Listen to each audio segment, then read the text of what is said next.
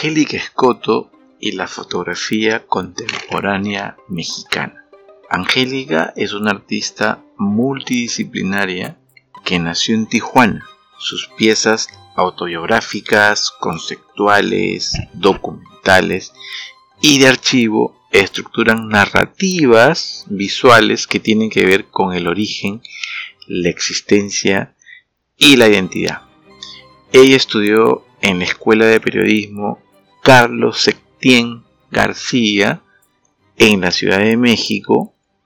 Trabajó como redactora en varios periódicos de la República Mexicana. Su obra ha sido publicada en diarios, revistas de España, Francia, Alemania, Estados Unidos, Argentina, Venezuela y México. Ha expuesto sus piezas fotográficas en Chile, España, Italia, Brasil, Colombia, Argentina, Costa Rica, Guatemala, Cuba, El Salvador, USA y México. Yo personalmente observé su catálogo, su book fotográfico que se encuentra en internet. Usted puede buscarlo, Angélica Escoto, y le va a aparecer en Google de primera mano su book fotográfico y he quedado muy sorprendido con la, con la calidad que muy pocas veces se comparte en Lima. Esta fue la entrevista. Angélica, muy buenos días. Buenos días. Quiero que me cuentes cómo inicia tu proceso como fotógrafo profesional. Mm, bueno, ahora ya no soy, la fotografía más bien la uso para concretar los proyectos o es como la, parte más fuerte de mi trabajo, la fotografía, pero no soy, no soy fotógrafa, creo que eh, tengo varias disciplinas que, hago, pues es la, literatura, eh, la fotografía, el video, el performance. Mi pregunta va más específica a la formación. Eh, ¿Recibiste formación técnica en fotografía? Sí, yo empecé desde los 18 años en una escuela de 16 más bien. Estudié una carrera técnica de periodismo y se llamaba redactora, reportera gráfica, ¿no? En los 80s, a finales de los 80s.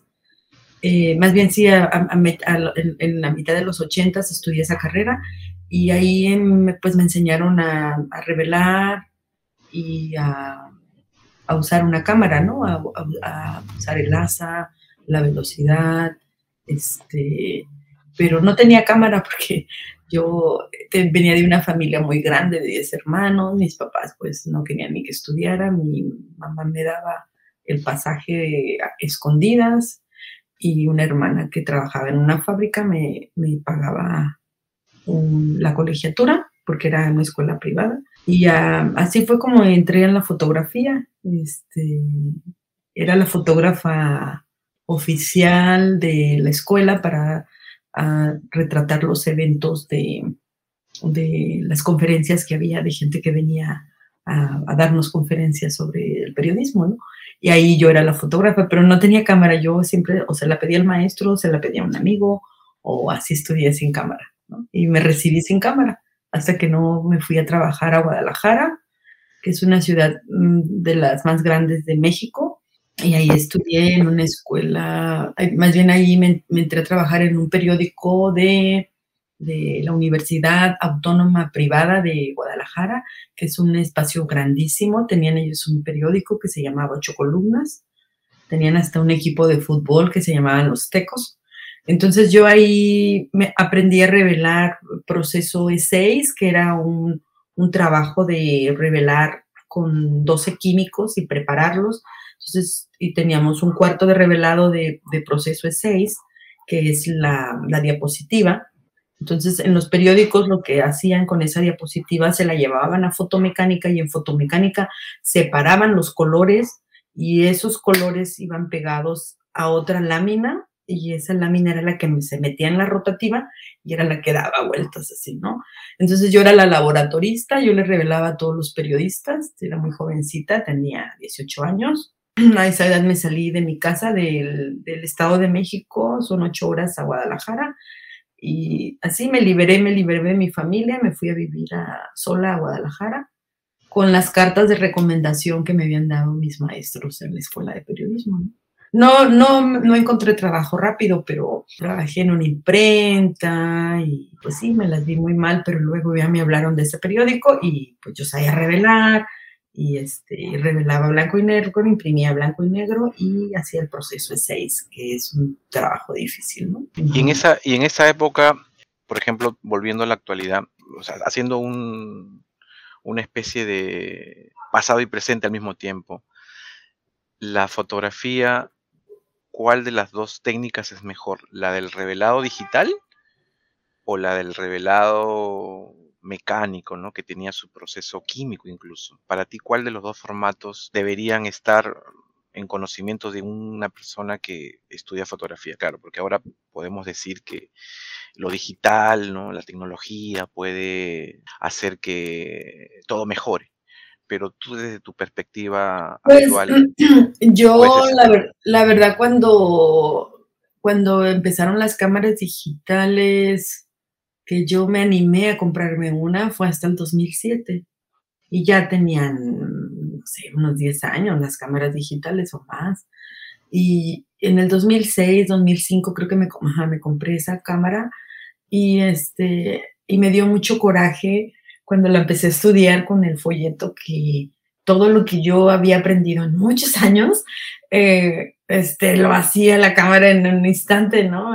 Y que lo veía en el instante, ¿no? En la pantalla estaba fascinada. Cuando, cuando tuve mi primera cámara digital yo estaba fascinada, no podía creerlo, pero también me entraba como mucho coraje y, angustia de que pues todo el mundo iba a hacer cosas buenas y diferentes y entonces yo todavía traía esa carga del, ay, enseño lo que hago, enseño, ay, ¿cómo lo enseño? Ay, ay, siempre con ese, pues yo creo que todos somos inseguros, ¿no? Y unos más que otros, y todo también tiene que ver nuestra historia de vida, y bueno, total que yo ya estaba bien grandota y, y yo todavía tenía miedo, y cuando descubro la digital, pues me dio más pánico porque dije, ¿qué o sea, ¿cómo, ¿cómo hacen esta cosa donde yo tardé años y, y también años en verlo y años y me da mucho coraje y todo, pero también se me hacía fascinante, ¿no? Que veía, todavía no había los teléfonos, no, no tenía esos teléfonos con esas cámaras, ¿no?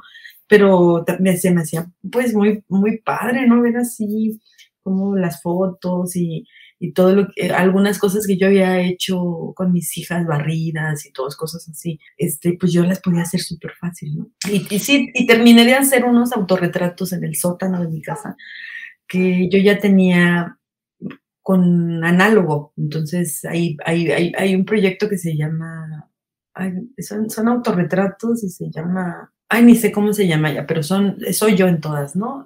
Bueno, en todo mi trabajo estoy, pero es específicamente en blanco y negro y así.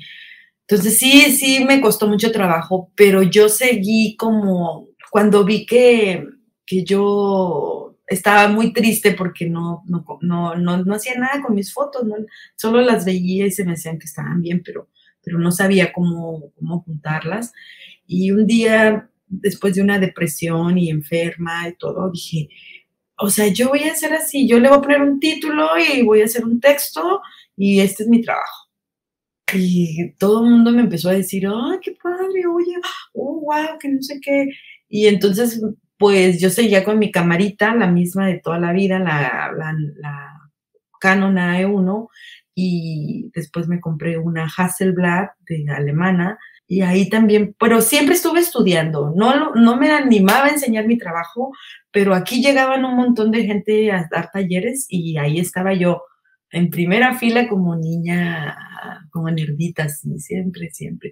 Cientos de talleres. Yo, yo puedo decir que tengo una maestría en talleres, con gente como Mariana Yalposki, Francisco Mata, este, Elsa Medina, eh, ¿qué más? Este, pues un montón de gente, Pablo Ortiz Monasterio, que él por muchos años hizo una revista y Luna Correa en el centro de la imagen.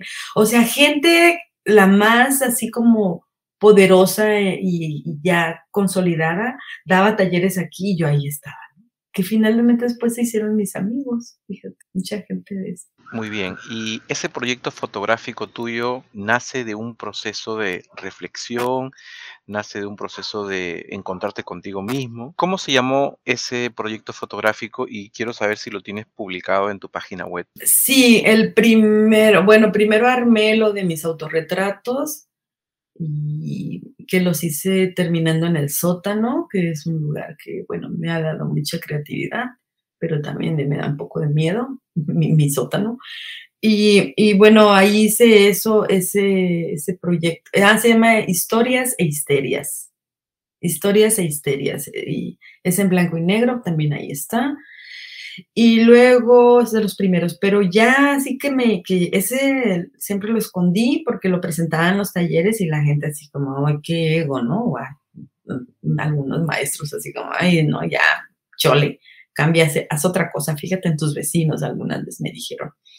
Y bueno, hice, eh, edité el proyecto, se llama Huellas, Ellas y Ballenas, y ahí fue donde ya me la empecé a creer, porque hice un texto Mm, pues muy bonito, bueno, me gusta, está así como muy intenso y, ¿no? Este, pero es algo como lo que yo quería hacer, escribir, y las fotos son muy lúdicas y es en edición de mi archivo de muchos años, de mis hijas.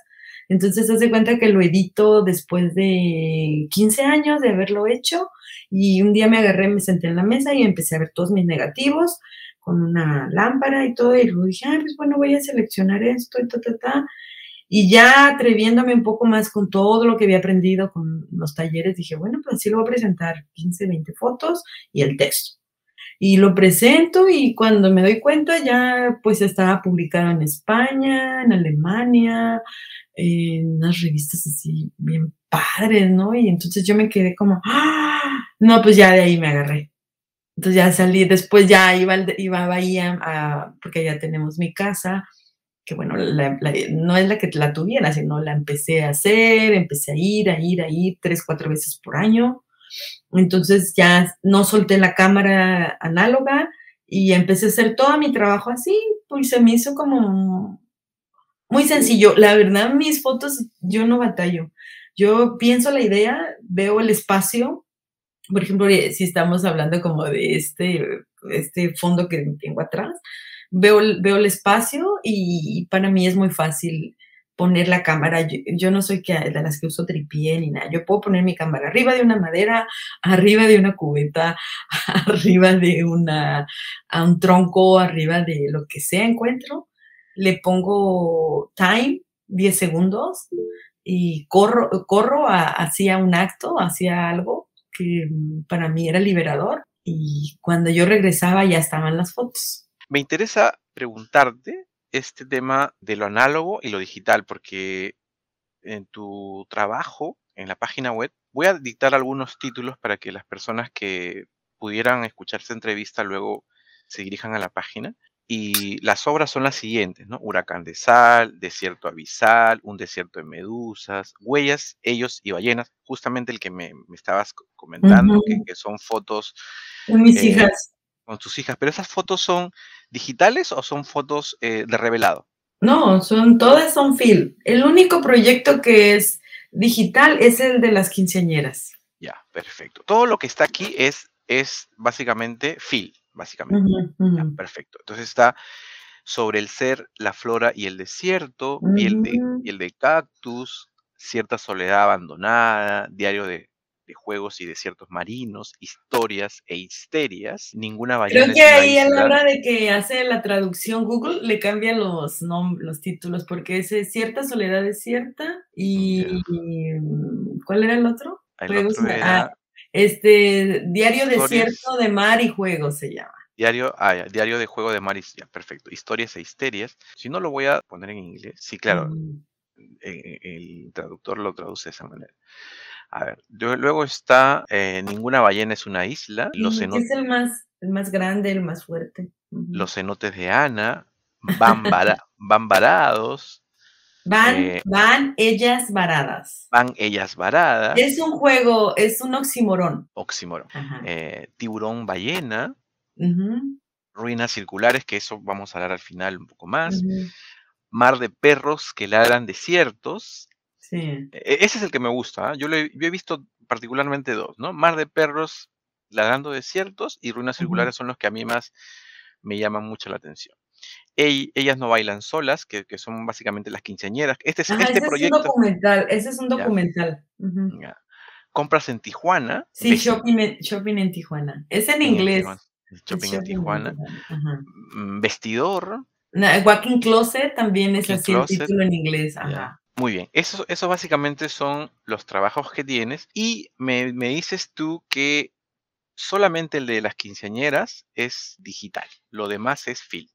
Entonces, yo imagino que en tu archivo digital tú tienes una gama de, historias que contar y que luego las vas escogiendo en función a la creatividad, a lo que tú consideras que debería llamarse de esa manera? ¿Cómo escoges el título de una obra? Pues, pues, hay, pues es, es, muy divertido, es lo más divertido para mí, como, y también un poco angustiante, ¿no? Como, por ejemplo, después de que hice Huellas, Ellas y Ballenas, eh, eh, encuentro, me hago unos otros autorretratos y, y decido hacer un desierto de medusas. Y, bueno, primero veo, primero me salen las fotografías y luego las, las pongo, las quito, selecciono tantas y después decido, ah, bueno, dejo 10, dejo 20, dejo 15, dejo 8, no sé, o más,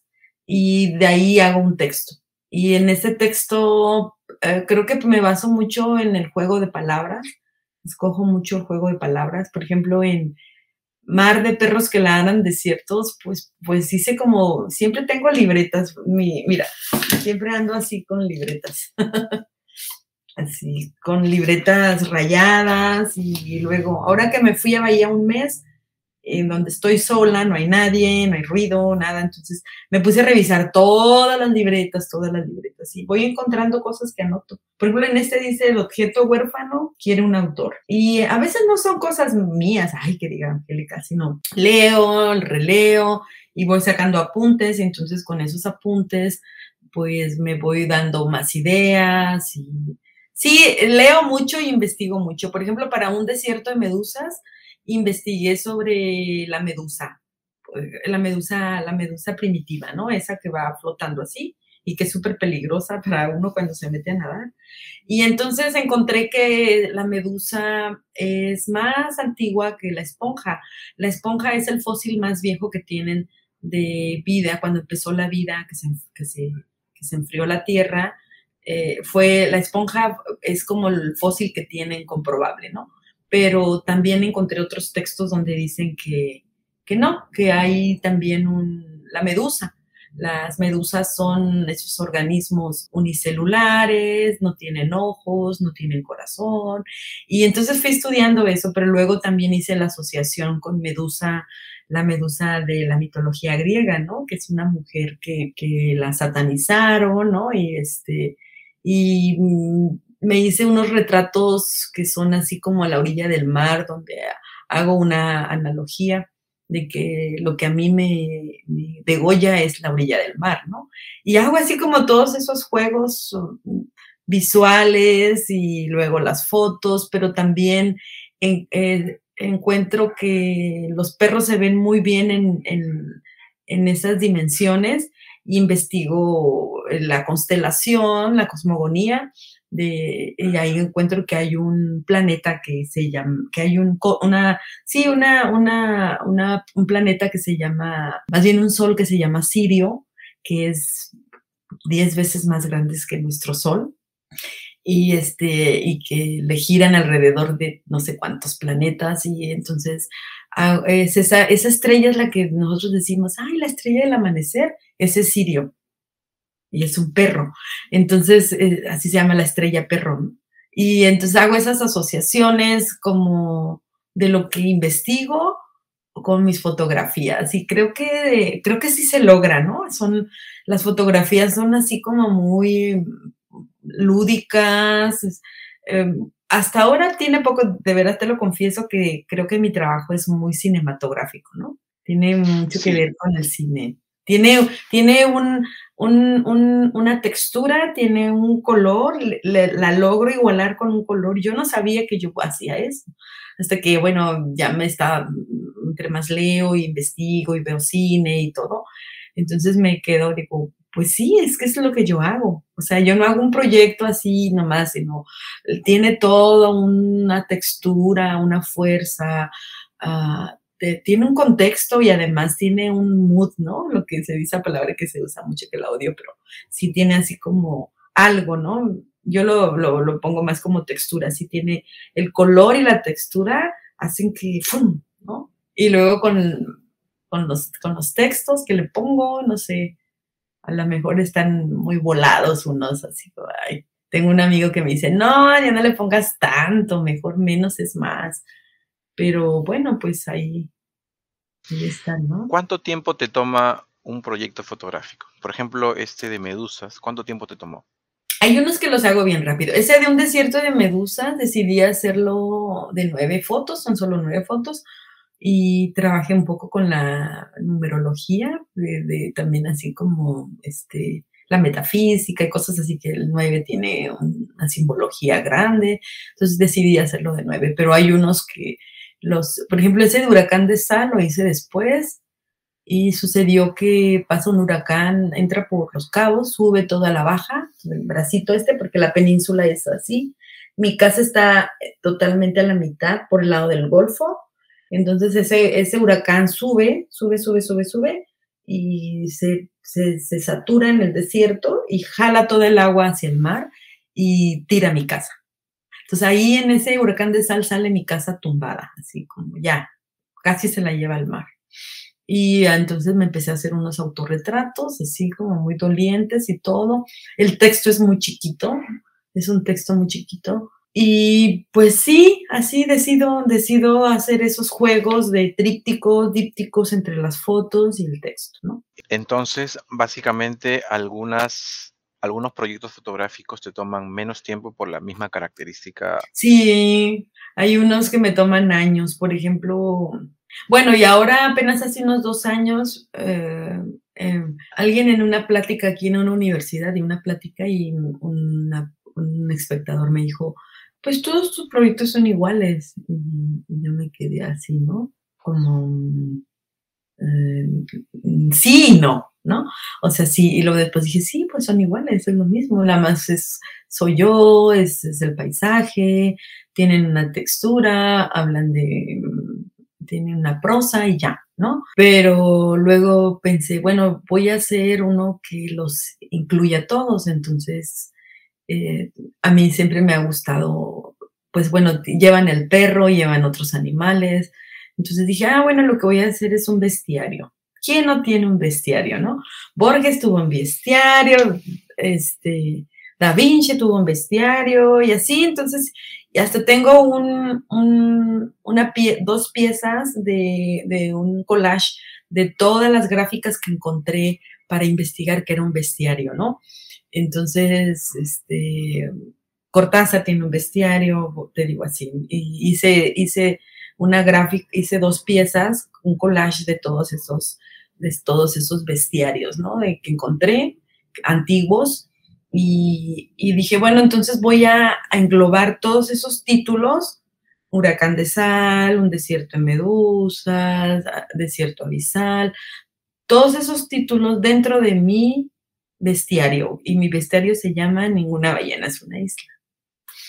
Entonces, así es, pues entonces ninguna ballena es una isla, pues es, muy grande, hay un video también, tengo una pieza de video, estoy por hacer otra, la segunda parte, este, con la música de un autor muy, muy increíble que se llama Andrés Martín, que vive aquí en Tijuana, es argentino, pero él, me hizo la pieza y creo que es mi músico, ¿no? Es mi músico preferido y, y, ahora si hago esta nueva pieza de video, pues le voy a pedir la música a él porque es como parecida, es como muy doliente su trabajo, entonces me gusta. Y así, así me la llevo. Ajá. ¿Hacia dónde te lleva tu trabajo? ¿Hacia dónde te ha llevado? Pues me ha llevado a ocuparme y a estar entretenida y, y también a estos últimos años me he dado cuenta que he inspirado a mucha gente. Uno no lo reconoce. ya sabes, ¿no? Los colegas de aquí, así como ahora ya todo el mundo anda haciendo, hasta Ivonne Venegas ya pidió una beca para la baja, que es la península, ¿no? Este, o sea, Ivonne Venegas es una, para mí, es una mujer que cuando yo apenas me, hace 25 años quería hacer fotografía, ella ya era Ivonne Venegas, ¿no? Este, es, una, es la hermana de Julieta Venegas, y ella pues tiene este, premios así, en no sé dónde, y, yo la admiro, ¿no? La admiraba, pero este, ahora me siento un poco así, digo, no manches, yo hace 20 años era mi sueño eh, hacer fotografía, ni siquiera ser reconocida, sino hacer fotografía, ¿no? Y ahora es, eh, por ejemplo, esta mujer que es tan, tan reconocida, ¿no? A nivel internacional y todo, me habla por teléfono y me dice, oye, fíjate que yo pedí una beca, pero no sé ni por dónde empezar. Y yo me quedo así, pues, pues, a huevo que va a encontrar cosas chingonas, ¿no? Entonces, ¿yo qué le puedo decir a ella? Y le dije, no, pues, ¿yo qué te puedo decir a ti? Y, este, y otra gente que los hombres son más, más extraños, ¿no? Las mujeres nos reconocemos más y nos decimos, ah, me gusta, o no, pero los hombres sí, yo he tenido malas experiencias con colegas aquí que no me dicen nada, pero ya andan haciendo fotos de la baja, ¿no? Pero, pero pues es que nada es de nadie, ¿no? Este, eh, sería muy miserable de mi parte sentir eh, contrariarme porque otra gente me, me siga, qué bonito, al contrario de lo que te digo, me da mucho gusto en que sea gente que ya es consolidada, que ahora quiere hacer proyectos de, la, de Baja California o de la península, eh, y también gente muy joven, ¿no? Que, que, que, me, que me admira, que, me dice que mi trabajo es muy bonito y bueno, a lo mejor este eso me da mucha mucha alegría, mucha alegría porque yo la verdad mi trabajo lo hago pues por estar ocupada y porque yo desde niña, desde que me acuerdo que tengo, encontré los libros o la literatura, eh, yo sabía que yo, yo, yo, no, no, no exactamente si sabía que tenía que decir algo, pero a mí me da mucho placer estar ocupada en, hacer eso. Y a mí no me da felicidad. La familia siempre hay algo que, que te están jodiendo o los hijos o el marido o, el pasado, ¿no? Pero a mí esto me mantiene feliz, ¿no? Es más, lo dejo de hacer y me empiezo a enfermar. Es más, cuando lo empecé a hacer es porque estaba tan enferma que el homeópata me dijo, pero pues bueno, ¿qué haces? Y le dije, no, pues es que hago esto, pero quiero hacer otra cosa y no puedo porque esto, porque esto, porque esto. Me dice, no, pues hazlo, tienes que hacerlo. Yo creo que eso es lo que te está provocando que te enfermes. Y entonces le hice caso y, y ya, no me enfermé. me dejé de enfermar. Entonces, para mí, la, la, lo que hago es lo que más, más me apasiona, lo que más me gusta. Este, y me sale bien fácil, de veras. Los, textos no, es soy muy insegura hasta para mostrarlo y todo, pero la fotografía a mí me sale muy fácil, muy fácil. Ese proyecto de la ropa de segunda, aquí en Tijuana, eh, es como la cochera de los gringos, ¿no? Este, todo lo que ya no quieren, nosotros lo rehusamos, ¿no? Y claro, está bien padre porque es mucho, es, son cosas muy buenas que te encuentras, de todo, de todo. Entonces ahora estoy trabajando otra, otro proyecto que ese me conflictúa mucho porque tiene que ver también con mi vida y es sobre el objeto, ¿no? Y bueno, todo es un objeto. Nosotros somos objetos. Y yo, yo, me refería eh, al plano también profesional, ¿hacia dónde te ha llevado tu, tu fotografía? ¿Qué, ¿Qué méritos has logrado con tu fotografía en el plano ya más profesional? Pues es eso que te digo, que la gente me, me digan, ah, es que yo quiero hacer como tus, tus, fotos como tú, o me encanta lo que haces, o Pero, y bueno, también mi trabajo tiene una estética increíble, ¿no? Y tiene también una, es un contexto contemporáneo intenso, ¿no? Ya sea lo, de lo, autobiográfico a, lo documental o conceptual, como es lo de la ropa, como es lo del objeto. Eh, lo de las quinceañeras también es muy intenso. Este, lo, el archivo que me encontré, que mi vida me hubiera imaginado que eh, yo sí sabía que había gente que se dedicaba al archivo, pero me lo imaginaba más así como esa gente que es una institución y tienen cajas y las revisan o las conservan, ¿no? Y no, ya después de que me lo encuentro, pues tomo un máster de fotografía contemporánea de tres años y pues claro, ahí vi archivo de todo, o sea, clases de, y, gente que hace archivo y que, que, se apropia de él y todo, ¿no? Y justo cuando yo me encuentro este, apenas acaban de encontrar hacía unos pocos años el de Vivian Meyer y fue impactante su trabajo, ¿no? Entonces, este archivo que yo me encuentro, la verdad, es un poco uh, estrujante. Es, eh, mi maestro me decía, el que me, el, guía de del máster de fotografía contemporánea me decía, pues es que este es posmoderno, ¿no? Entonces ya también me puse a decir, a ver, ¿qué es posmoderno, no? Y bueno, lo posmoderno es como que se usan varios materiales en el arte, ¿no? Porque hay muchas definiciones, pero se usan varios materiales para tú decir algo, ¿no? Y que algunos dicen que no se vale, que porque pues eso no, no, no, lleva nada. Pero bueno, en, el, en el momento que ahorita está la fotografía y que me encuentre un material que em, así, en esa, en, en la, en la en la textura, en los colores, en la historia que encuentro viendo todas las fotos e investigando en las redes quiénes eran, pues está muy, muy fuerte, ¿no? Muy fuerte lo que encontré. Entonces, pues me dediqué otros dos años a, a revisarlo, hice una maqueta del libro, tengo una maqueta del libro, es muy bonita. Y bueno, ahora lo que creo que me falta, me decía un curador, pues es ya promociona todo lo que tienes, como ya no produzcas, ahora promociona todo lo que tienes. Pues sí, sí me lleva mucho tiempo.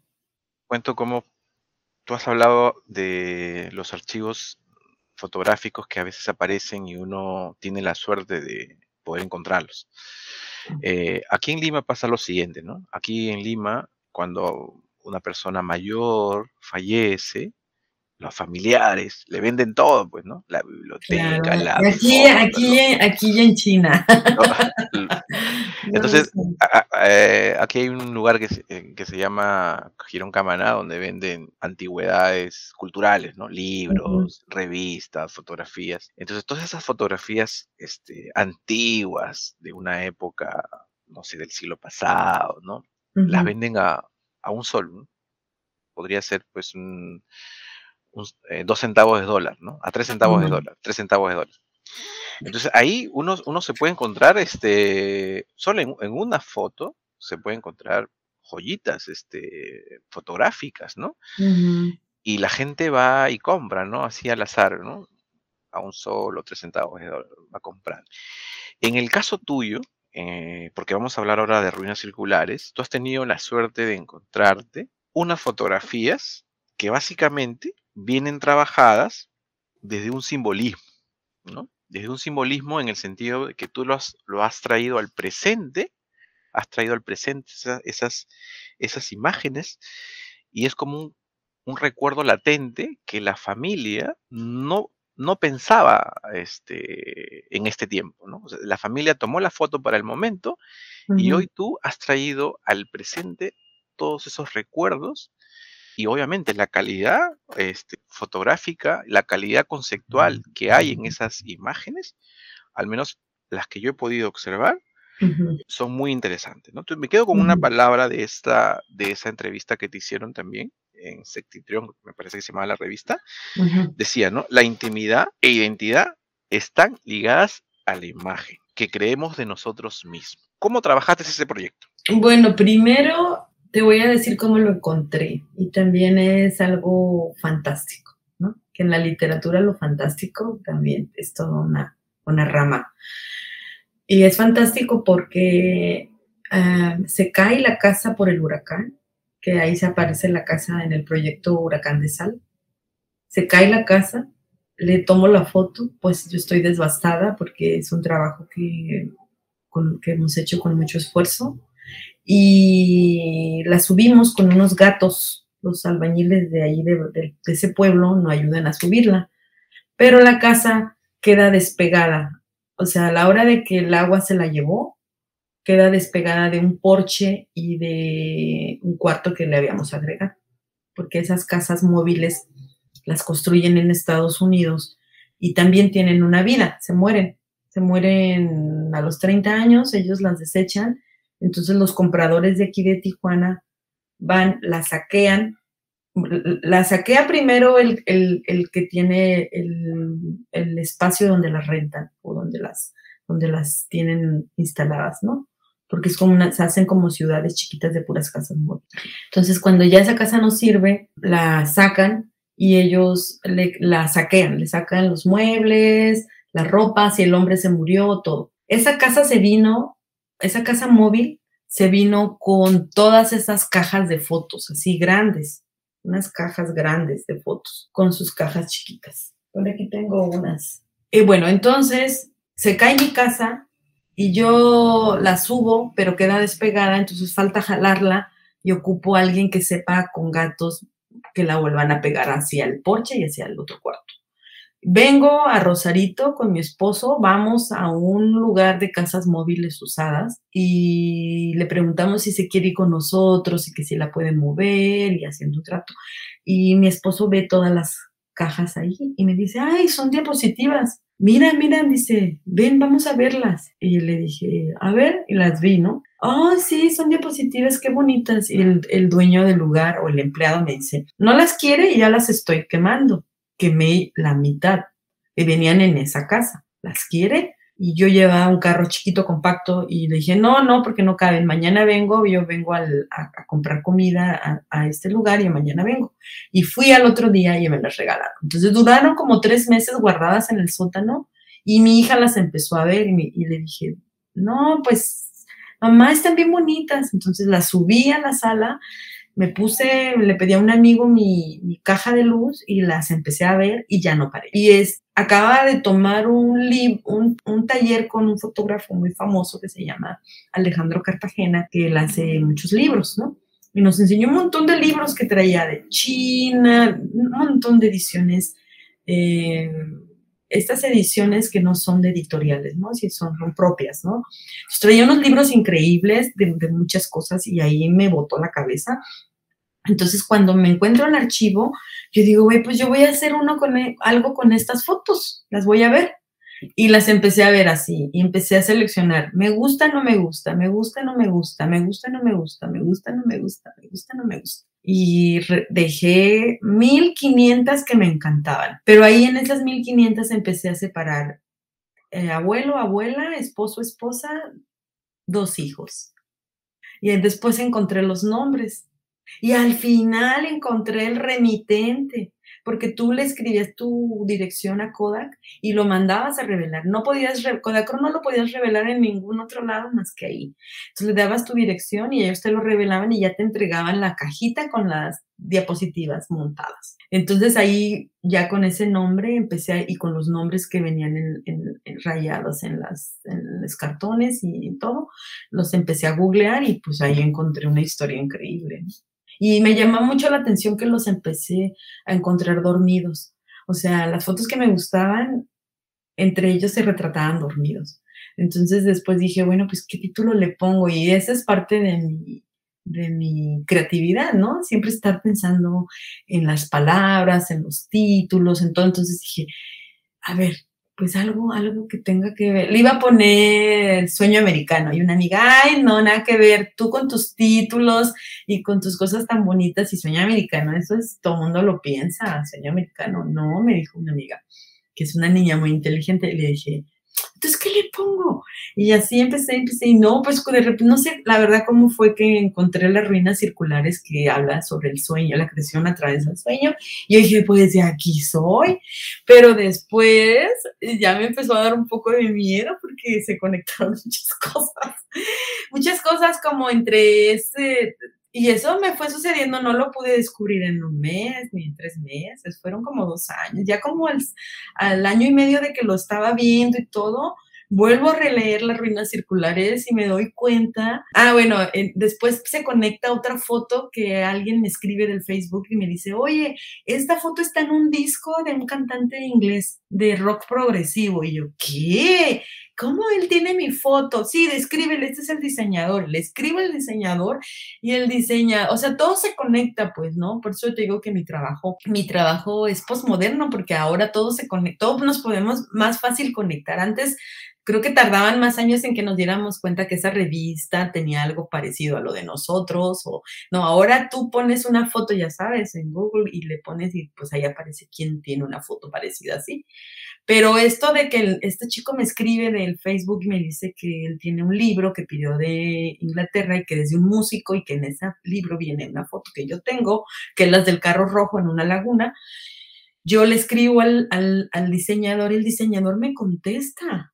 Casi esa gente que uno le escribe, yo le he escrito a otra gente por muchas cosas y no me contesta. Y ese señor me contestó inmediatamente y me dice, yo también tengo esa foto y me encantaría saber por qué tiene una foto gemela y yo la compré en tal lugar, entonces coincide donde esta familia vivía, como unas horas más al norte. Y ya, así quedó. Entonces, esa, cuando, eh, cuando me doy cuenta, ese diseñador tiene una empresa muy grande que le, que le produce, le diseña y le hace las portadas de disco. Es un diseñador muy famoso a varias gentes. Su su me, me cayó, me quedé impresionada porque su empresa se llamaba El Aleph, como un cuento de Borges.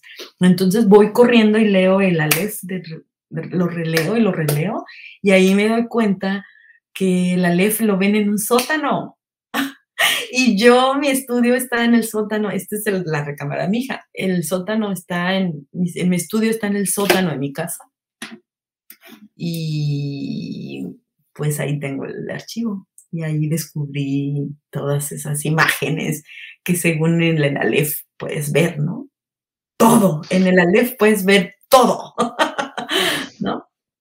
Básicamente en, la fotografía de las ruinas circulares, del, proyecto que se llama Ruinas Circulares, se ve la existencia a través del sueño, ¿no? Eh, hay una foto en, esa, en ese proyecto de una señora dormida en color azul.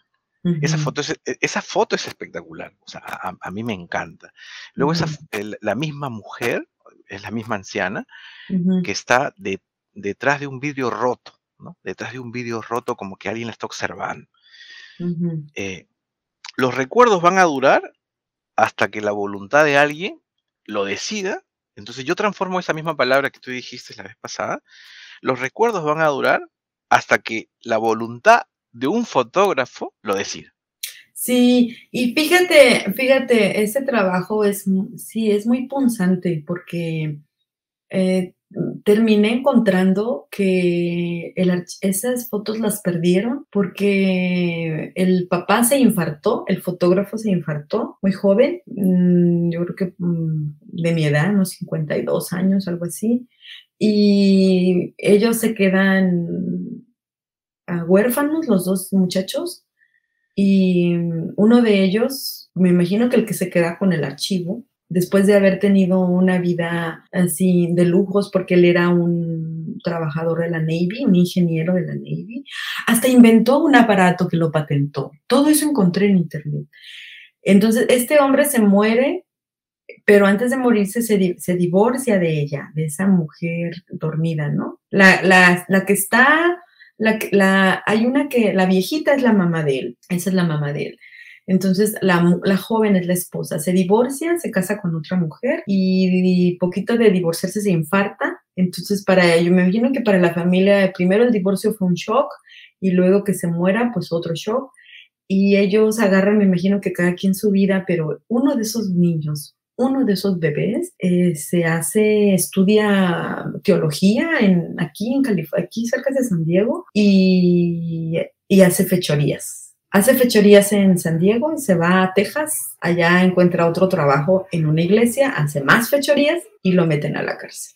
Él está en la cárcel. Él puede salir y venir un día a tocarme la puerta y, y hacerme algo, porque yo descubrí su vida, yo tengo su intimidad de ellos. Y eso pasó mientras tú ibas eh, trabajando las imágenes, escogiéndolas.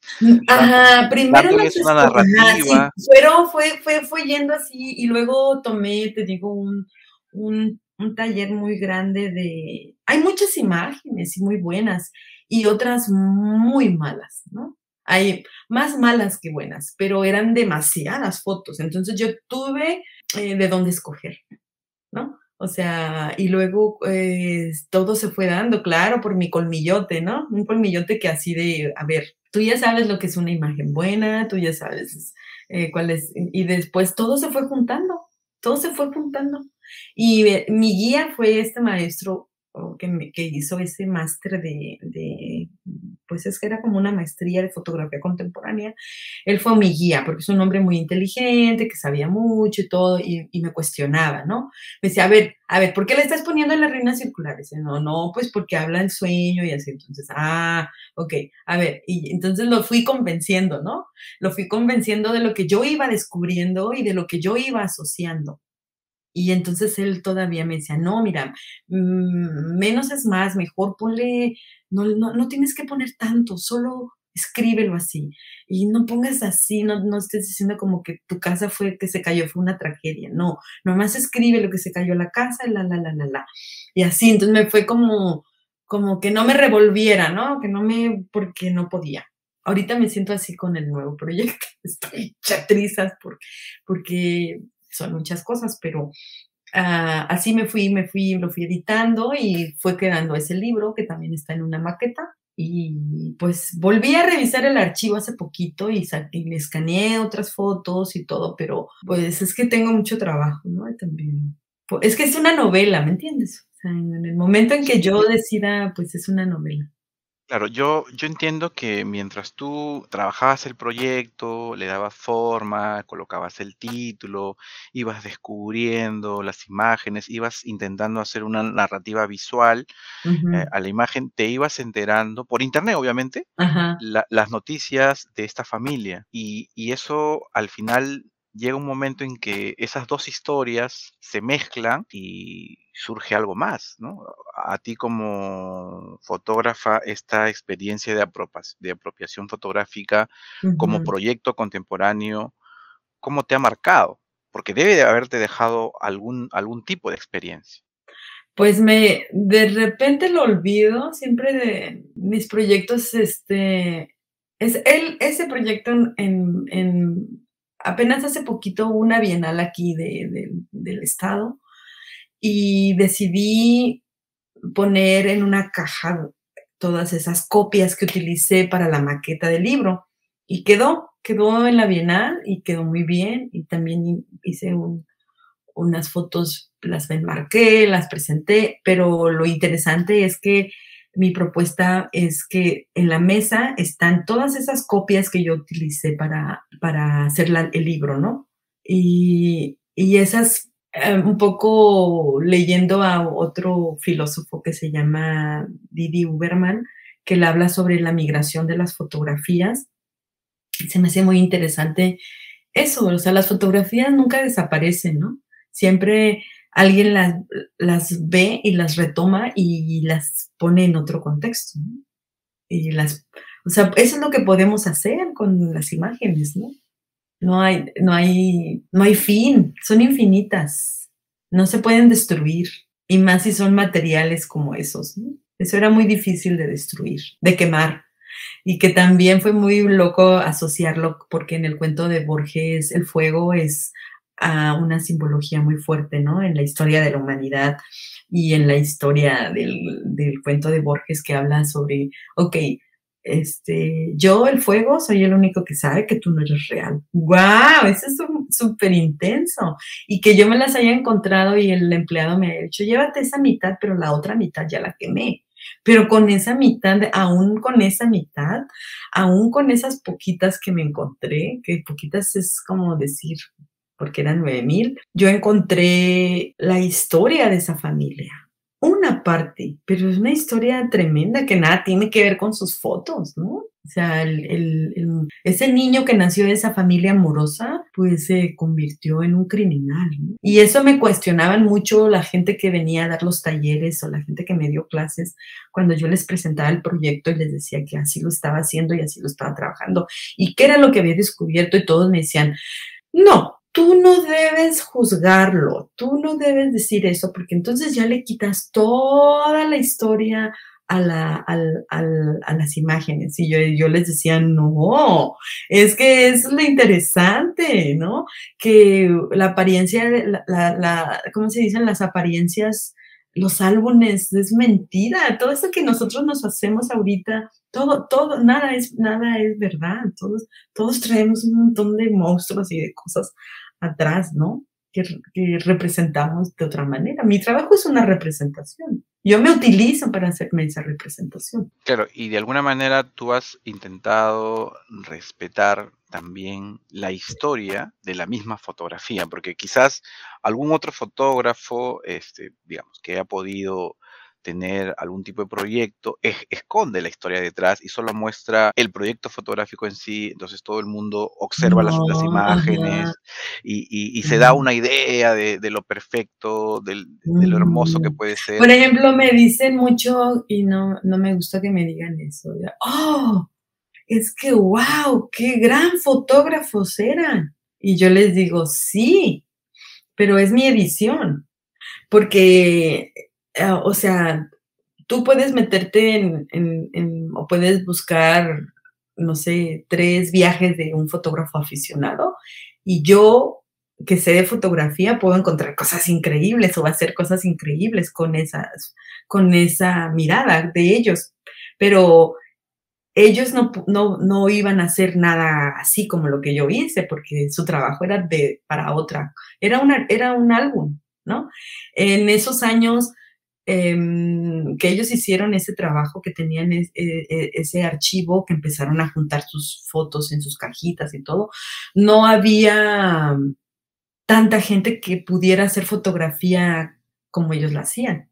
Solo lo hacían los periodistas, solo lo hacían los que trabajaban en la Navy, solo lo hacía la gente que estudiaba fotografía, que era así artista, pero mm, no, no va a haber tantos archivos en Kodachrome, ¿no? Las cosas que hay en Kodachrome, te digo, son solamente así escogidas, ¿no? De ahora, ahora todos somos, todos, todos hacemos fotografía, todos hacemos fotografía, ¿no? Y ni la vemos ya porque todo el mundo la puede hacer. Pero, no todos somos fotógrafos. Sí, sí, todos hacemos así bien fácil con el celular y todo. Y antes eso entonces, aparte de que, de que yo edité un trabajo tan grande que revisé una por una, una por una, y luego las, de principio las seleccioné por su estética, pero de 9000, su estética me gustaron mil, mil, mil que después se convirtieron en menos porque ya ya escaneándolas estaban borrosas y, ¿me entiendes? Cuando las ves en una caja de luz se ven bien, pero ya luego las escaneas y estaban borrosas. No, no, no tenían como todos las tomaban, eran, el abuelo y el hijo eran el fotógrafo, pero también a veces le pasaban la cámara a, las mujeres, ¿no? Y entonces ellas no enfocaban bien, ¿no? Porque no tenían tanta experiencia en agarrar la cámara. Y no era fácil usar una cámara de esas. Yo las uso ahora porque toda la vida las, digo, para mí es fácil porque toda la vida las he usado, pero no es fácil usar una cámara de esas. Entonces la das a un adolescente y te dice, ¿por qué tiene tantos números? no, o sea, aquí esos números que mi esposa me dice, que él también me ha visto, tenemos viviendo 26, 27 años juntos, me ha visto cómo trabajo con esas cámaras y aún así me dice cuando le llegan, que recoge cosas que le regalan a, en San Diego y me las trae y me dice, ay, pero tiene tantos números, ¿verdad? ¿Tú cómo, cómo, cómo has entendido tantos números? Y yo, ay, es bien fácil, bien fácil.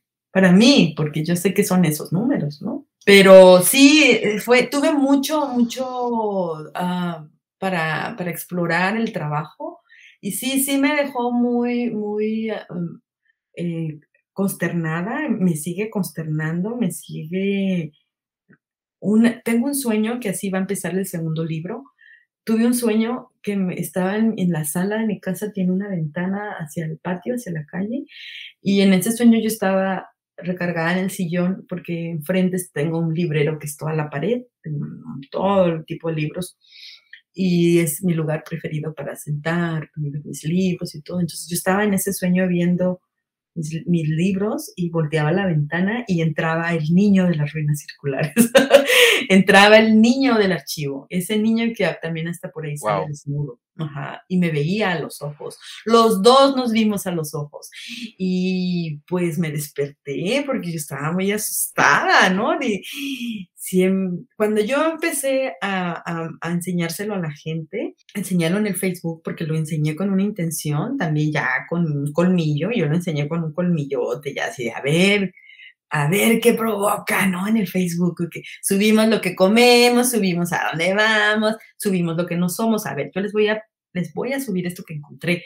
Y lo subí con esa intención y resultó porque a los siete meses un seguidor me manda a decir que una de esas fotos está en un libro que él tiene. Entonces me quedé como, ¿qué pasó? Se, se integra la historia, ¿no? Esa, esa foto se integra en la historia. Entonces, es, es lo que dice Vive Uberman, las imágenes se mueven, las imágenes emigran, las imágenes cambian de contexto, las imágenes pues son infinitas, ¿no? Y yo a, través de lo que he analizado que me ha dejado todo esto es que antes que la palabra es la imagen. Es muy fuerte eso, pero sí, tenemos, tenemos, nos, nos, nos hacemos más imágenes que palabras, ¿no? Siempre estamos como, ¿te acuerdas del pasado de hace 30, 40 años? Y te acuerdas de solo unas escenas y de solo solo una imagen como una foto, ¿no? Yo tengo una imagen de, de las navidades en una fogata con mi abuela, una olla haciendo tamales y me quiero acordar de más cosas, pero no puedo, es como uno va seleccionando, ¿no? Esas imágenes. Y que después esas imágenes, con cada de esos personajes, tiene otras imágenes que se van haciendo otras historias y así, ¿no? Así. O sea, voy a decir, qué bonito, qué bonito ese, esas mujeres, qué bonita, eh, esos fotógrafos eran, eran geniales, eran los no, tenían más malas fotos que buenas, pero yo pude escoger las más increíbles y después solito se hizo esa sinderipia de, de, de, de hacerlas misteriosas, de hacerlas extrañas. Por ejemplo, hay una, hay una edición donde hay una muchacha que está así como tirando con una pistola y luego pongo el hoyito de la mujer así atrás y luego pongo a la otra mujer así dormida, como dices, está muerta, ¿no? Entonces, eso, es, son invenciones mías, ¿no? Y, y ya si tú revisas el archivo, si revisas el archivo hay otra foto donde el muchacho estaba jugando con un lentecito con su mamá y, la y sale ese juego, él cómo se lo enseña y le toma la foto y luego la foto buena que él se toma el tiempo de hacérsela a su mamá con el, con el lentecito que parece que es una bala, ¿no? Que parece que es un hoyo que entró, que algo le pasó. Sí, ahí, ahí en ese proyecto yo pude editar con toda libertad, porque no eran mis fotos, porque no era yo. Entonces fue para mí muy liberador, pero fue también, te digo, muy, muy estrujante y, la historia que yo encontré de ellos. Encontré todo, encontré, encontré porque están cuando se, cuando se conocieron, cuando se casaron, cuando se embarazó, cuando nacieron los bebés. Y los abuelos eran una familia parecida a mí. Ellos tenían un campercito que jalaban con su carro y se iban por todos los, los parques hermosos que hay en el norte de Estados Unidos donde hay geysers y no sé qué tantas cosas, en Utah, Yosemite. Ellos eran así adoradores de ir a los parques y acampar y cocinarse así su café y todo. Entonces, este, y luego, pues que era una familia, se veía como que pues amorosos, ¿no? Con los dos abuelos súper amorosos con los nietos y el nieto salió un, un niño, pues como en todas las familias, ¿no? Que hay, tenemos familias donde somos, podemos ser 10 hermanos y hay uno que, pues, o dos, que dices tú, ¿y este de dónde salió? Es la oveja negra, ¿no? El malo, el criminal, el violador, el... pues eso pasó en esa familia. Sí, básicamente yo ahorita estoy observando esa imagen donde hay un auto rojo esa es la que apareció en un, en un libro y, en, y es, es, parte de la portada de un disco de Steven Wilson. La mujer está de espaldas, eh, con el cabello rubio que le da el sol espectacularmente. El hombre está también de espaldas. Eh, al costado me parece que hay un, hay un perro que está, están observando el lago. Eh, el, pero no solamente el agua, hay unos farallones que parecen como si fueran gigantes que están de espaldas eh, mirando eh, el horizonte, ¿no? Todo, todo está de espaldas. Esta, esta imagen, a mi, a, mi, a, mi, a mi modo de ver, es, es espectacular. En realidad, eh, como tú desde tu, desde tu profesión, desde tu trayectoria como fotógrafa, ¿cómo podríamos o cómo podrías describir esta imagen para nosotros que somos los que no sabemos eh, semiótica, por ejemplo? ¿Cómo podrías describir esta imagen? No, pues es increíble, ¿no? La, primero, primero el, lugar, ¿no? Lo googleé, es un parque, un lago que se llama, creo que el lago Mono, este existe, hay, hay más imágenes igual ahí, así de ese lugar. Es, es que es bien fácil ahora encontrar, encontrar los lugares. Entonces, e, existe, bueno, pero cuando yo la empecé a, cuando la encontré en el archivo, pues me encantó, ¿no? Me encantó al verla en, es una fotito así, las transparencias son así de chiquitas, ¿no? Como de una pulgada por una pulgada. Entonces la ves en la, en la caja de luz y claro, te rebota Kodachrome, los rojos y los negros suenan increíbles, era, era su fuerte, ¿no? Entonces eso, pues lo, veo y digo, no, pues es, ¿qué, foto tan perfecta, ¿no? El lago, la mujer, el momento, todo. Sí, es, es una foto estéticamente perfecta. Que, Angélica, ¿hasta cuándo vamos a fotografiar nuestros recuerdos? Pues siempre, ¿no? Siempre. Yo creo que, yo creo que no, eso no va a parar. Va a haber todavía más, la fotografía va para más, ¿no? Ahorita es la fotografía, la imagen es, y no es la fotografía, no es la imagen, porque fotografía es como muy, decir, decir, eh, decir fotógrafo es como minimizar para mí, porque decir, ah, eres fotógrafo, a mí ahora me molesta que me digan que soy fotógrafo, porque no hago fotografía, pero trabajo más bien con la imagen, o sea, porque puedo hacer muchas cosas con la imagen, ¿no? Puedo inventarla, puedo encontrarla, puedo crearla, puedo, puedo contextualizarla, puedo hacer muchas cosas con la imagen, como con la palabra, ¿no? O sea, se pueden hacer muchas cosas. Y decir fotógrafo para mí es como, como quedarte en un, en, un, en un lugar chiquito, ¿no? Donde ya no hay para más. Se me figura así como fotógrafo este, sí, es un cuaderno que ya nomás ahí lo dejaste, no, no lo puedes expandir. Entonces, cuando ya hablas de imagen, cuando ya eh, hablas de la imagen, pues sí, es, hay más que decir, ¿no? Mucho. Para nosotros que estamos aquí en Lima, ¿cómo te buscamos en Internet? Pues así nomás Angélica Escoto, fotografía, fotógrafa, artista, no sé. ¿Qué recomendaciones les darías a las personas que están iniciándose en este mundo de la luz? Pues que sepan para qué hacen las imágenes, ¿no? Porque ah, también me decía Alejandro Cartagena en un taller, mira, puede, ahorita hay millones, o sea, millones, yo creo que son miles nada más los que no tienen acceso a hacer fotografía. Y son millones. Todo, o sea, todo el mundo ahorita hace fotografía. Y miles eh, se preguntan qué van a hacer con eso. Y solo cientos, o si no es que decenas, las utilizan para decir o hacer algo. Entonces, sí podemos andar como changos disparando, disparando, disparando, disparando, disparando, disparando, disparando. Pero pues luego, o sea, ese, ese teléfono se te daña y pues tu trabajo dónde está o tus recuerdos dónde están, si ese teléfono se te daña. O igual, cuidado que se te dañe y alguien lo reconozca, porque entonces ahí va tu intimidad, ¿no? Y esa persona pues tiene, se va a apropiar de él para hacer con tu intimidad lo que él quiera, encontrar, a encontrar una verdad o inventarse él su verdad. Entonces es, es eh, las imágenes es un, un arma de doble filo, ¿no? pueden, eh, también como las tengas o como sean, puede alguien encontrarlas, ¿no? Ahí hasta con, con, que digan, no, es que yo no soy profesional, ¿no? Pero pues como, como alguien que sí sea profesional o que sí sepa lo que quiere, pues cómo, cómo va a ser con tus imágenes lo que quiera, pero porque ahora así es, ¿no? Nada, las imágenes no son de, no son, no son de alguien, son, son de todos Nuestras imágenes son, antes las teníamos en un álbum y llegaban los amigos íntimos a nuestra casa y le decíamos, mira, ¿quieres ver mi álbum?